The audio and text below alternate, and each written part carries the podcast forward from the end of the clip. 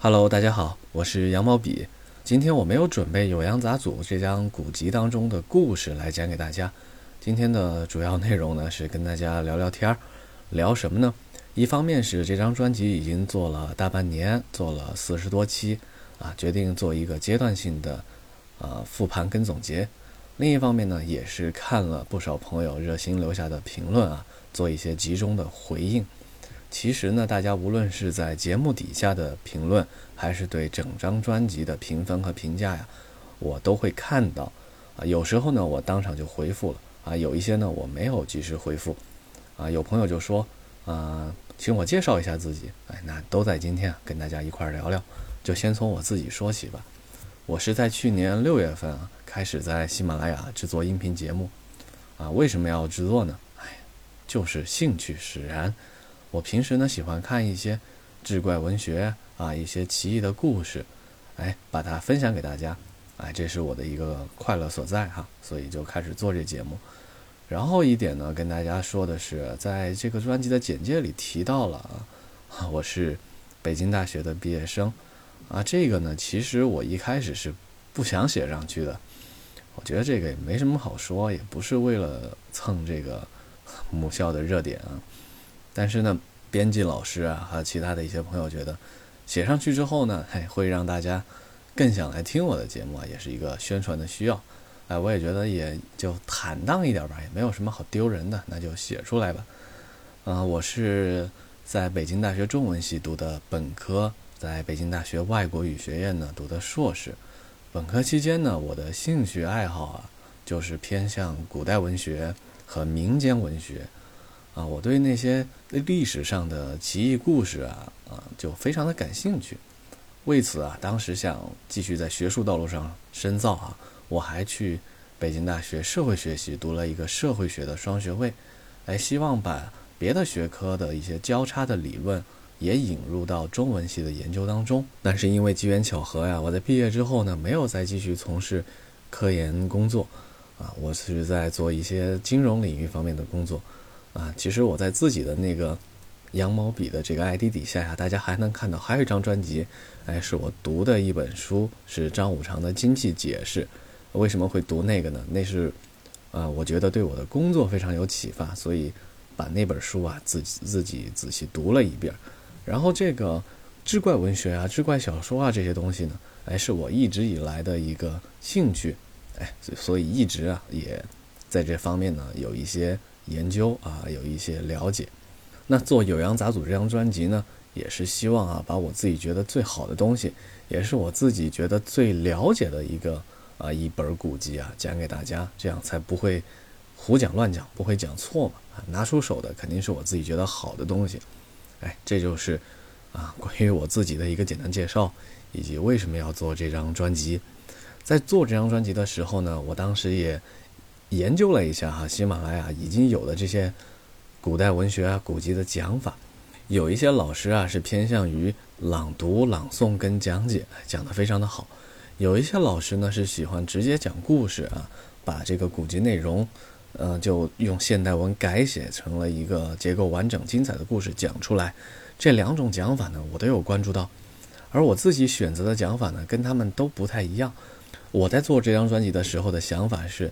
不仅讲文学，讲古籍原文，也希望引入一些历史研究方面的工作。哎，把这个历史上是否有发生过这件事儿，把文学史啊跟历史学的一些研究，甚至是考古学的一些最新成果进行结合，把它串讲起来。哎，这是我想做的跟其他老师稍微不一样的一个地方。所以到现在啊，这张专辑稳定下来的，我自己探索出的一个讲法是。先找到我要讲解的这本古籍《酉阳杂俎》的故事原文，哎，把这个故事领会之后，结合其中的主角以及历史上发生过的事件，进行一些拓展和延伸。啊，每做一期呢，其实讲解的节目啊，最终成片都不长，几分钟，最多十几分钟，长的呢二十分钟。但是背后啊，一定是啊有专注、有论文支撑啊，有观点。所以每一期我自己在撰写这个讲稿的时候啊，还是花了不少时间。我自己对内容的产品呢，也是非常喜欢啊，也觉得还是不错。一开始做的时候呢，头几期也把握不好，到底用什么样的方式？比如说，有的听众朋友就会建议说：“哎，你少去读那个文言文原文，多给大家讲故事。”哎，我觉得有道理啊。当时就评论说我会改。也有一些听众朋友说：“哎，你就多讲点这个扎实的古文。”我仔细的权衡了之后啊，也是结合我自己的志趣所在，最终形成了现在这种较为稳定的结构和模式。啊，这是一些读者评论哈，还有一些朋友啊，就直接指出啊，我的某一集、某一期哈，某些地方，嗯，读错了字音，或者是讲错了字义，啊，确实会有一些地方是讲错了，我非常惭愧，也虚心接受大家的批评，我会在当期的节目嘛，就及时的更正，以免呢对朋友们造成误导和误读，啊，这是对听众朋友们评论的第二点回应。啊，第三点回应是关于我是否还有其他的专辑制作计划。目前来看呢是没有的，因为这张专辑呢，我觉得已经倾注了自己的一些心血啊，做的也不轻松。嗯，我会努力的把这张专辑讲好。有阳杂组一开始取的题目是《大唐一百个奇异故事》，但随着我的这个撰写的讲稿啊，逐渐累积，到现在呢，我觉得已经。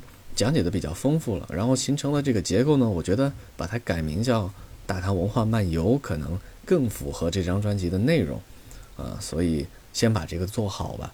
后续呢还没有更多的更新计划，如果有的话会再给大家汇报。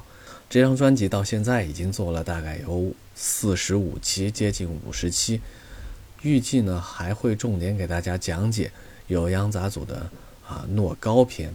啊，那可能是全书的精华所在，甚至是所有的这种志怪小说当中的一个丰碑。他对那个怪力乱神啊，对鬼怪、对丧葬仪式、对丧俗的讲解啊，是独树一帜的。那一部分呢，是我会在后续啊讲完这个专题之后，会着重的给大家讲解。讲完那个，我觉得整本《酉阳杂组啊就可以告一段落了。然后还要回应的是一些朋友的批评啊。哎呀，实在让我琢磨不透啊！他可能表达了他自己的喜好，他也没说出我到底哪些地方需要改进，有些遗憾。这个让我想起了一个关于孔雀的故事啊。我对孔雀有好感啊，可能要牵扯到多年以前啊。我在上学阶段呢，我的朋友写了一篇论文，这个论文非常有趣啊，叫《唐代孔雀怀孕的四种方法》。他应该是发到了《文史研究》这本核心刊物上。这篇论文的气质让我非常的佩服，就是在快节奏生活的当下，咱们大家忙于去折腾一些非常现实的东西，但是还有一些有趣的小伙伴呢，却愿意把自己的时间精力投身到那些冷门的事情上，忙于研究唐代孔雀怀孕的方法。那是我的一个大学同学写的论文，在那一年哈读了那篇论文之后呢。哎，我就一直对孔雀这个东西啊，有种莫名其妙的好感。今天为什么又给大家谈到这个孔雀这个事儿呢？哎，结合刚才的评论啊，我想的是啊，这张专辑呢，其实如果耐心听下来呢，应该会有一些收获啊。我自己在做这个专辑的时候，收获也不少。无论是对一些已有知识的回顾，还是一些崭新知识的占有，以及对一些知识的拓展，其中呢，当然会有一些错误疏漏。但是整体来看呢，应该还是没有影响到整张专辑的质量。还有一些朋友啊，直接就给我打上了一星差评啊，评论的语句呢也比较尖锐。这个东西大家看了都不会太开心嘛。回应呢，一方面啊，有则改之，无则加勉嘛。那个是他个人的喜好和偏好啊，也与我无关。当然，确实啊，我坦诚这个专辑当中有一些是我讲的不对的地方，讲错了地方。我虚心接受批评，也期待大家的回应。啊，另外我想说的是啊，确实做这个专辑的时候啊，它还有一些有价值、有趣的地方，我自己觉得讲的是满意的。所以，有什么回应给这部分的评论呢？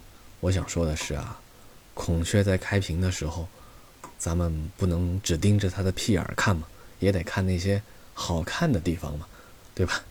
想说的东西就是这些了。还是一如既往的感谢各位朋友的收听点评，我会接着把这张专辑用心做好做完。我是羊毛笔，拜拜。咱们下集再见。